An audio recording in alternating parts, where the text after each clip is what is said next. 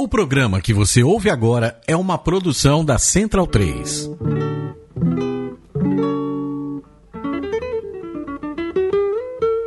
A Central 3 apresenta o Cinema Nacional em Revista.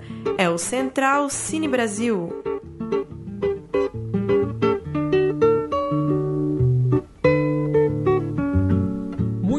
Noite, está começando agora mais uma edição do Central Cine Brasil, o programa de cinema brasileiro aqui na Rádio Central 3. Eu sou o Lucas Borges e depois de uma semana de ausência, estamos de volta, eu e Paulo Silva Júnior, para apresentar esse programa. Boa noite, Paulo. Tudo bem, Lucas? Um abraço para quem está acompanhando aí o Central Cine. Hoje um papo com um jovem diretor aí do cinema brasileiro e também uma, uma homenagem, uma reverência à obra de Hector Babenco, que é, morreu na última madrugada, de quarta para quinta-feira dessa semana, de 13 para 14 de julho. A gente vai falar um pouco dos filmes do Babenco no segundo bloco. É isso aí, começamos com o nosso convidado especial, Júlio Santi, diretor de O Caseiro. Boa noite, Júlio. Boa noite. Boa noite. Tudo bem? Tudo bom? Seu segundo filme, né, Júlio? É mais uma vez se aventurando aí no, no gênero do terror. É, só para dar uma passada aqui pela sinopse do seu filme que estreou no mês passado. É, Trata-se de um longa que conta a história de Davi, né, um professor de psicologia que fica famoso por escrever um livro onde explica aparições sobrenaturais. Esse professor viaja para o interior com a intenção de investigar o caso de um homem que acredita que sua filha vem sendo assombrada pelo fantasma do antigo caseiro do local que se suicidou. É, Júlio, é, algumas perguntas são inevitáveis né, quando se fala de terror. É, como você viu a, reper a repercussão do seu filme? Se tratando de um, de um representante raro desse, desse gênero no, no, no, cinema brasileiro, né? O que você achou da resposta ao seu filme? Olha, eu, eu pessoalmente eu gostei, eu gostei bastante. Eu assim, saiu bastante coisa, tanto na internet quanto aqui no, nos jornais e, e, repercussão do público, assim, e acho que foi uma repercussão positiva. Acho que o filme tem, tem um saldo muito positivo por N motivos, assim, do, do filme que eu vim, pro, tanto, tanto da minha evolução como diretor, roteirista, e foi, foi muito bom, porque no próprio processo de fazer um filme você acaba mudando muito, né? Porque você filma em um ano, edita, vai editando, vai vendo coisas que você pode, pode melhorar tal, e aí você ainda lança um tempo depois, então é, a gente consegue receber as críticas, elogios e tudo com um certo distanciamento que é, é ótimo, assim, como material para a gente continuar sempre melhorando, né? E, Júlio, queria que você falasse um pouco das exigências desse gênero, é, hum. como construir o clima para um filme de terror, um filme de suspense. Você já disse em outras entrevistas que não gosta muito da coisa do susto gratuito, né? Do, do susto pelo uhum. susto, estourando ali na tela. Fala um pouco dessa, dessa construção, seja pelo lado técnico ou seja mesmo por, por inspiração, assim, como criar o climão de um filme como o seu. Oh, na verdade, assim, a gente, todo, todo mundo aqui, né, todo mundo que gosta de filme, a gente já tem um vocabulário inato, né, porque a gente cresceu vendo, a gente cresce vendo filme de terror, a gente cresce vendo todo, todo, todo tipo de filme. Então, desde que eu era bem pequeno, eu já, já, já via filme de suspense, filme de terror, né. Então, assim, naturalmente a gente tende para aquilo que a gente prefere, para que a gente tem mais afinidade. E eu tenho afinidade pelo, pelo, pelo medo através da construção de clima. Claro que eu gosto também de, de, de filmes que tem bastante susto, um monte de coisa. Eu, eu gosto de todo tipo de filme. Mas, assim, pessoalmente, assim, até pela história que o caseiro a, a, se apresentou e como a gente foi construindo, é, a gente quis criar uma atmosfera em cima dos acontecimentos. Né? E, e os acontecimentos sempre girando em torno do, do enredo que a gente tinha. Então, para criar uma, alguma coisa sem, sem o susto gratuito, a gente tem que sempre entender o que a história está pedindo, o que é coerente da história, o que é plausível. Então, assim, tem muitos filmes que a gente, que a gente questiona o protagonista e fala, ah, por que, você está indo para lá? Não, não faz isso. A gente sabe que porque estamos querendo criar um susto gratuito, sabe? A gente tentou ao máximo ser coerente com a história, sabe? Então, mas basicamente servir a história, sabe? E como surgiu a história de, de O Caseiro, Júlio? Esse roteiro é seu em parceria com seu irmão, né? É, conta um pouco pra gente, por, por favor, é, Tá. de onde veio a inspiração para Tá, esse roteiro. Só uma, uma, tá, uma pequena correção. O argumento, né, assim, a inspiração é minha e do meu irmão. A gente conversou bastante, a gente sentou várias vezes escreveu uma história de 20 páginas, é, sempre já, já com essa proposta de, de fazer um terror gradativo, né? Então, se vocês viram o filme, vocês sabem que o filme começa na primeira marcha, termina na quinta, e assim, vai, o, o, o medo e a atmosfera vai, vai escalando, assim, né? Vai subindo.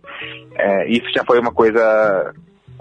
É uma coisa proposital minha, do meu irmão, tanto final também. É, depois eu e o João, a gente sentou e fez o roteiro, a gente sentou e criou realmente o screenplay, né? Que é tipo as 100 páginas de roteiro, mais ou menos, assim. Então, é, tu- atualizamos, melhoramos, mudamos coisas, então foi um, foi um processo longo, assim, de criação da história mesmo. E, Júlio, a manchete do portal UOL chamou o caseiro de da invocação do mal brasileiro.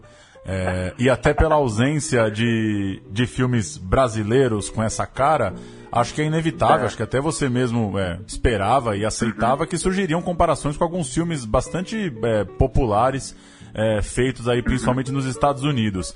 É, para você faz sentido os elementos, apesar de ser de a gente estar falando de ambientes diferentes, os elementos do suspense, do terror, são mais ou menos os mesmos? Como que você coloca o teu filme dentro desse cenário? É, também nessa mesma entrevista você cita, por exemplo, o Sexto Sentido, os Suspeitos.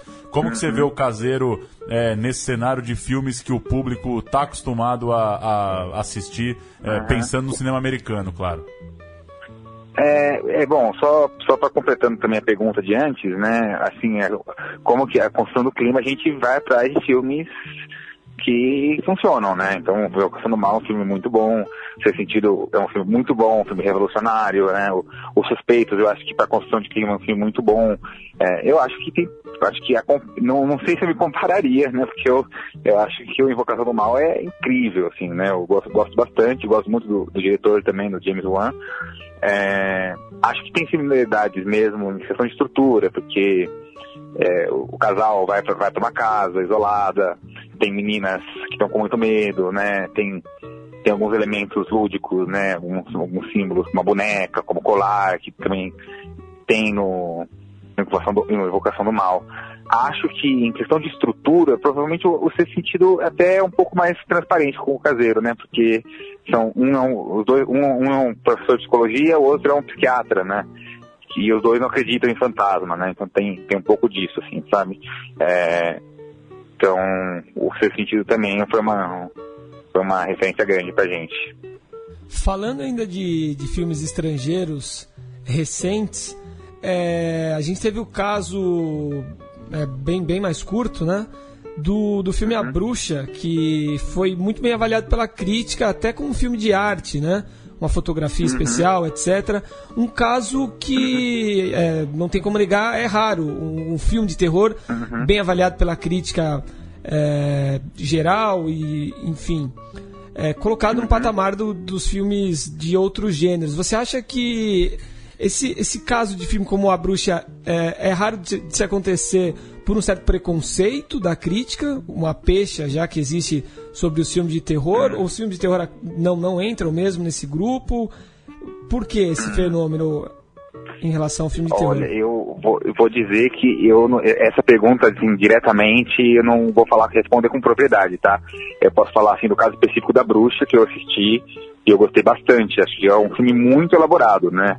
Acho que o filme tanto em, em questão de história, em questão de estrutura, em questão de, de fotografia, questão de simbologia, né? Que tem todo acho, acho que é uma questão do ritual de passagem, né? Que tá, quando o filme discute um, um ritual de passagem de uma menina, né? É, acho que o filme é muito coerente, extremamente coerente, então ele merece todo todo o reconhecimento da crítica, ele ganhou Sundance, né, é o primeiro longa de um diretor, que é uh, Robert Eggers, né, assim, então, falando por isso, acho que o, o filme o filme realmente é bem interessante e, e merece chegar onde chegou, sabe? É, em relação à crítica, eu acho que a crítica tem, é, tem um papel e não, e reconheceu, reconheceu na bruxa isso. Acho que o problema do, do, do filme de suspense é, é como eu estava falando, né? Muitos deles vão para o susto gratuito, vão para vamos assustar todo mundo, vamos colocar sangue, vamos colocar demônios virando, torcendo o rosto, sabe? Tem um milhão de outras coisas que acho que fazem esse gênero não ir tão, tão não cair tanto nas garras dos críticos. Mas acho que os críticos, é, quando viram a bruxa, reconheceram um trabalho incrível, né? Não sei se vocês concordam com isso, sabe? Ah, com certeza. Eu gostei muito. É, confesso que muitas vezes torço o nariz para alguns filmes de terror que, como você diz, caem nesses vícios. Agora, a Bruxa realmente é um filme raro, né? Uhum. É, é eu, eu, realmente, quando eu fui, na verdade, porque o que acontece, né? Quando saiu e tal, eu tava muito na, correndo com o filme, então eu não consegui ver, eu só consegui ver ele online no, no, no, no VOD, né? E eu fui com uma expectativa completamente diferente. Uhum. Quando eu vi, eu falei, nossa, não pode ser. Que filme é esse? É muito bom mesmo, Sim. né? Assim, é muito diferente, super simbólico. Acho que o diretor teve um domínio da história que eles contaram nas três camadas, né? Sim. Acho que o filme tem uma construção de clima, tem você fica preso e tem toda uma, uma mitologia por trás, né? meio, meio folclórica até, né? Sim. Ele faz com muito domínio. Então acho que a crítica reconheceu isso super bem, né? É, é tão evidente, né? Sim. E eu não sei se ele foi bem de público aqui no Brasil, tá? Mas eu acho isso louvável, porque você agradar tanto o crítico quanto o público, acho que é o, é o é, pelo menos é o meu, é o meu, é o meu sonho, sabe? Então espero que um dia chegue lá. E, Júlio, o filme O Caseiro na primeira semana estreou em 61 salas. É, queria que você falasse um pouco do, desse alcance de distribuição, o que, que você achou, qual era a sua expectativa quando você finalizou um filme e, e pensando uhum. em outros momentos até do cinema brasileiro, pensando talvez em, em Zé Mujica Marins, o cinema é, de terror já teve um apelo mais popular, né? Às vezes caindo para um, um popularesco mesmo, para algo é, é, uhum. bem escrachado, é, mas enfim, uhum. pensando no número de salas que você conseguiu alcançar, na repercussão do filme e, e imaginando uhum. os espaços que dá para para filmes do tipo alcançarem, o que, que você já conseguiu pensar sobre isso, é, colocando o caseiro aí nessa história? Oh, eu vou ser super sincero, eu confiei completamente no trabalho da distribuição, que também confiaram muito no, no, no projeto do filme, no meu trabalho, tanto a Rita Buzak, a produtora, quanto o Escritosa e a Orion, né, são os distribuidores do filme, é, e acho que lançar em 60 salas já é bem legal, sabe? É, acho que a gente tem um, uma concorrência muito forte com filmes americanos, com comédias brasileiras, né, com em outras questões. Acho que é um trabalho mesmo de formiguinha, né? De aos poucos os distribuidores começarem a apostar nesse gênero. Porque assim, vale lembrar que meu, Annabelle, Invocação do Mal, Ser Sentido, tudo que é filme sobrenatural aqui no Brasil vai muito bem de público. Então eu acho que é só uma questão da gente acertar a mão, né? No roteiro, no, na direção, no, é, no time de lançar o filme, e o público brasileiro começar a entender que, além das comédias, tem outros gêneros que podem ter um alcance de público, né? E eu acho que faz parte do, do amadurecimento do, do Brasil, da indústria do Brasil, do público brasileiro, e, e acho que é um caminho natural, assim. Então eu espero que surjam mais espaços. E uma última, para a gente fechar, Júlio, queria que você falasse um pouco da, da sua carreira, seus planos, se você, é, se você está se vendo como alguém que vai fazer outros projetos nesse gênero é, ou não? É, tá, tá mais na, na vontade, na pegada de experimentar outras coisas? Como que funciona é, a cabeça para um diretor que acaba é, fazendo um filme é, né, vinculado a esse gênero, é, que não tem tanta gente produzindo coisa desse nível e dessa proporção aqui no Brasil? Uhum. Ó, eu vou ser super sincero, eu sou super aberto, assim, eu, quando eu fui vender o, o, caseiro, fui prospectar, né, procurar parceiros, eu tinha um outro roteiro de comédia, enfim, que eu tava também querendo fazer, tô querendo fazer, sabe, que eu gosto muito.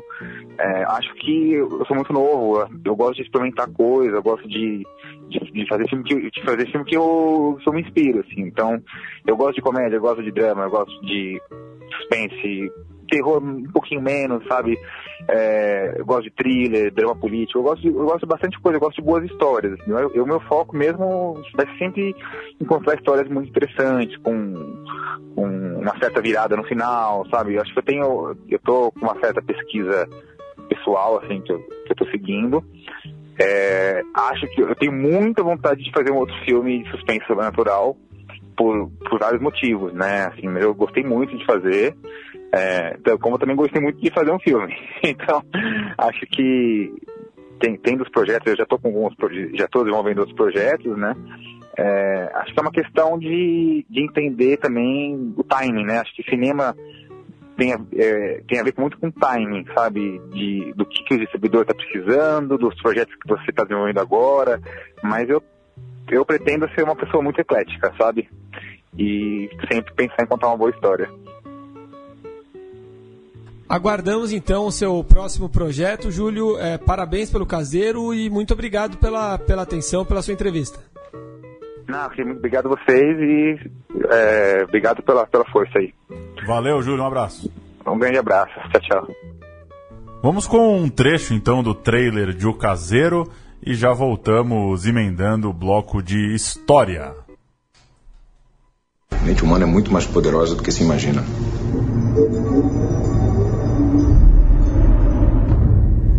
Alguém aqui já viu um fantasma?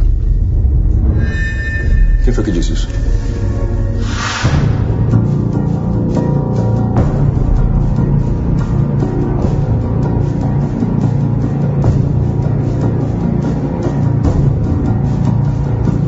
Por que, que você me procurou, Renata? 45 anos atrás, o caseiro da minha família se suicidou. E agora meu pai acha que ele está atacando a minha família. A minha tia Nora levou uma mulher que diz conversar com os mortos. A única coisa que ela disse é que existe uma entidade muito poderosa lá. Desde que eu escrevi esse livro, muita gente me procura, mas eu não sou um caça-fantasmas. E é por isso que eu vou investigar esse caso. Ô, Júlia, você saiu ontem? Não. Como é que essa boneca foi parar lá fora?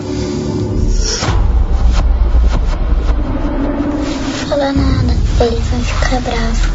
Não, ele não vai ficar bravo.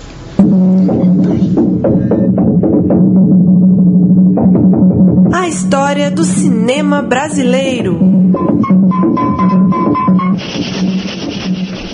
Como lembrado no início do programa, morreu na noite dessa quarta-feira, após uma parada cardiorrespiratória aos 70 anos, o cineasta argentino radicado no Brasil Héctor Babenco. Babenco, dono de uma filmografia mundialmente respeitada e que contempla clássicos da sétima arte também sucessos de bilheteria, conseguiu agradar, como a gente falava agora com o Júlio Santi, é, caso raro, conseguiu agradar a crítica e também o grande público. O Babenco estreou nas telas em 75 com o longa O Rei da Noite, estrelado por Paulo José e Marília Pera. Seu segundo longa-metragem, Lúcio Flávio, Passageiro da Agonia, de 75, é a história real de um famoso bandido vivido por Reginaldo Faria, que levou 5,4 milhões de espectadores aos cinemas. Número próximo atingiu Carandiru, já em 2005, filme que concorreu à Palma de Ouro em Cannes ao quinto filme mais visto desde a retomada do cinema nacional, quase 5 milhões, bateu 4,7 milhões de espectadores. Os dois filmes mais aclamados do Babenco foram Pichote, A Lei do Mais Fraco, que conta a trajetória do menino de rua Fernando Ramos da Silva, que acabou sendo é, assassinado, assim como no drama, acabou sendo assassinado na vida real pela polícia. Esse filme foi visto por 2,5 milhões de espectadores no Brasil e venceu o prêmio do Circuito Nacional dos Críticos dos Estados Unidos. Outro filme é, lendário do Babenco é O Beijo da Mulher-Aranha, que rendeu uma indicação ao Oscar de melhor diretor ao argentino e também deu uma estatueta de melhor ator ao William Hurt. O último longa-metragem de Babenco foi Meu Amigo Hindu, produção em inglês estrelada por William Dafoe, que chegou em março aos cinemas do Brasil. Estrelas como Lázaro Ramos, Maria Fernanda Cândido e Sônia Braga se manifestaram nas redes sociais a respeito da perda de Babenco. Sônia Braga, estrela de O Beijo da Mulher-Aranha, usou seu Facebook para se despedir do diretor. Abre aspas.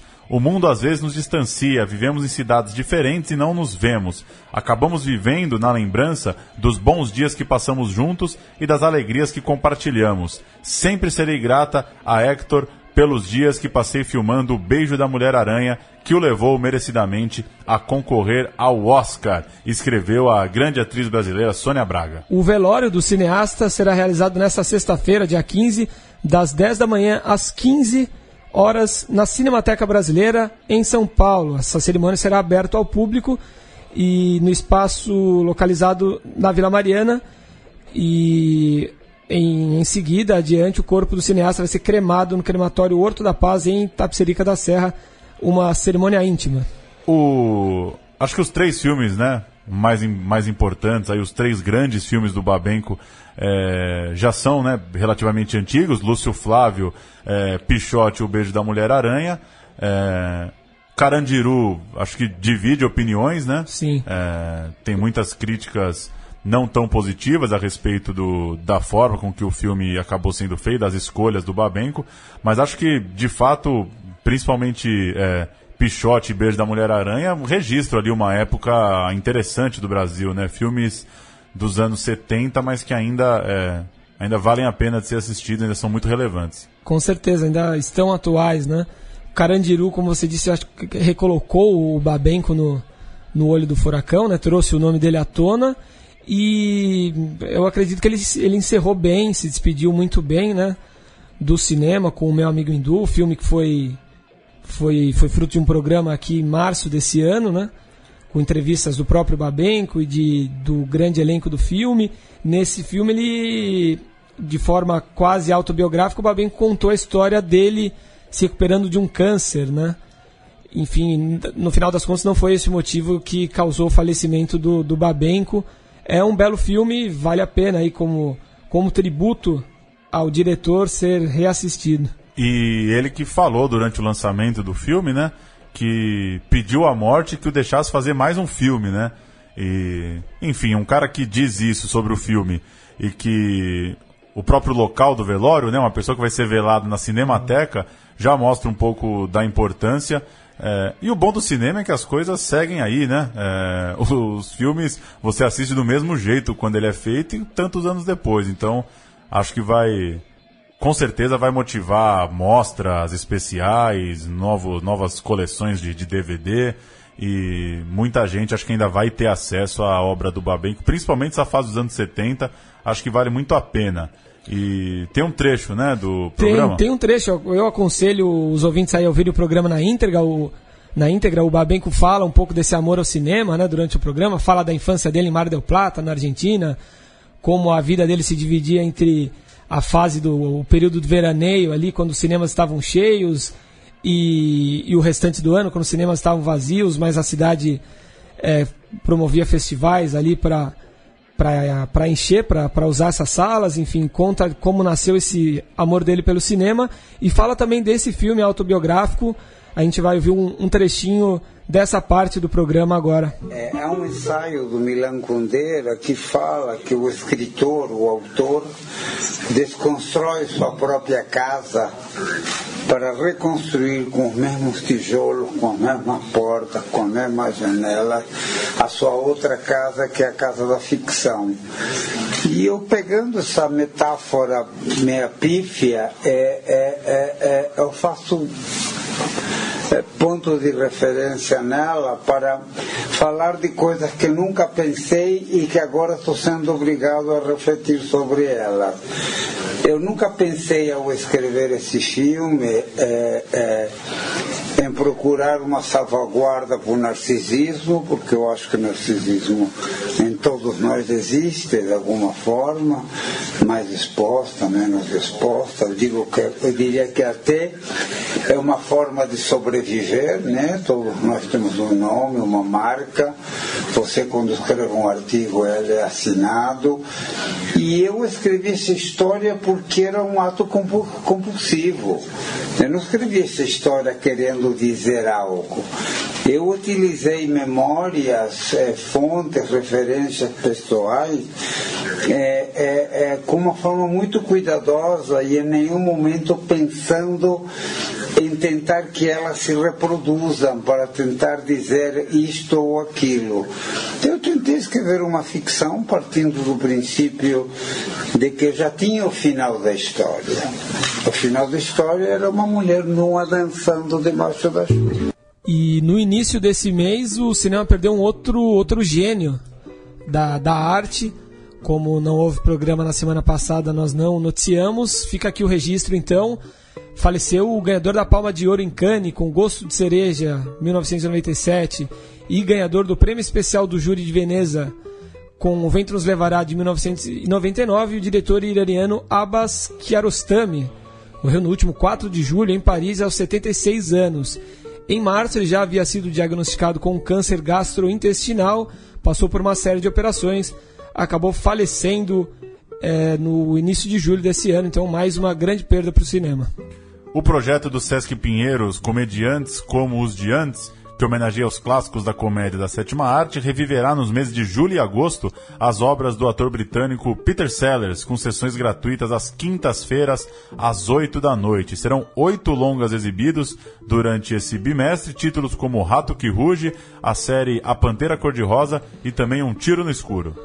Outro festival que estará em São Paulo, Festival Internacional, envolve o nome de Pedro Almodóvar. Vai acontecer no Caixa Belas Artes, celebrando a estreia de Julieta, vigésimo longa do diretor espanhol.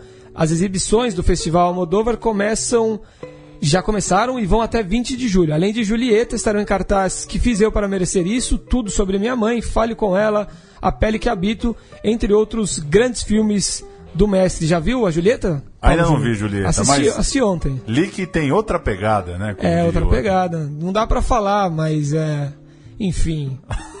Se não dá pra falar, não fala Não, a nada. fórmula do Almodóvar tá lá, que pra mim é meio infalível, assim, a- a- o pastelão com o drama, né, os dramas profundos, a- as cores fortes, tal, os takes poéticos. Só que tem uma coisa meio abrupta ali que, que pode chocar um pouco, mas Pode eu gostei, chocar. eu gostei bastante. Pode chocar no cinema mais próximo. Eu vou amanhã Sim. assistir a Julieta. Se- Choque-se amanhã, então. Entre 19 e 31 de julho, a Caixa Cultural do Rio de Janeiro recebe a mostra O Cinema de Murilo Salles, O Brasil em Cada Plano. A programação conta com todos longas e curtas dirigidos pelo cineasta, além de obras nas quais ele atuou como diretor de fotografia. Entre os títulos, o curta Sebastião Prata, ou bem dizendo Grande Otelo, de 71, co-dirigido com Ronaldo Foster. Também terá Nunca Fomos Tão Felizes, de 84, sua estreia em longas, que participou da quinzena dos realizadores em Cannes e ganhou o prêmio de melhor filme nos festivais de Brasília e Gramado, além do Leopardo de Bronze no Festival de Locarno. Tem também O Fim e os Meios, de 2014, último longa de ficção de Murilo Salles, vencedor do prêmio de melhor roteiro no Festival do Rio. É isso. Valeu! Valeu, até quinta que vem. Um abraço. Até a semana que vem. Tchau!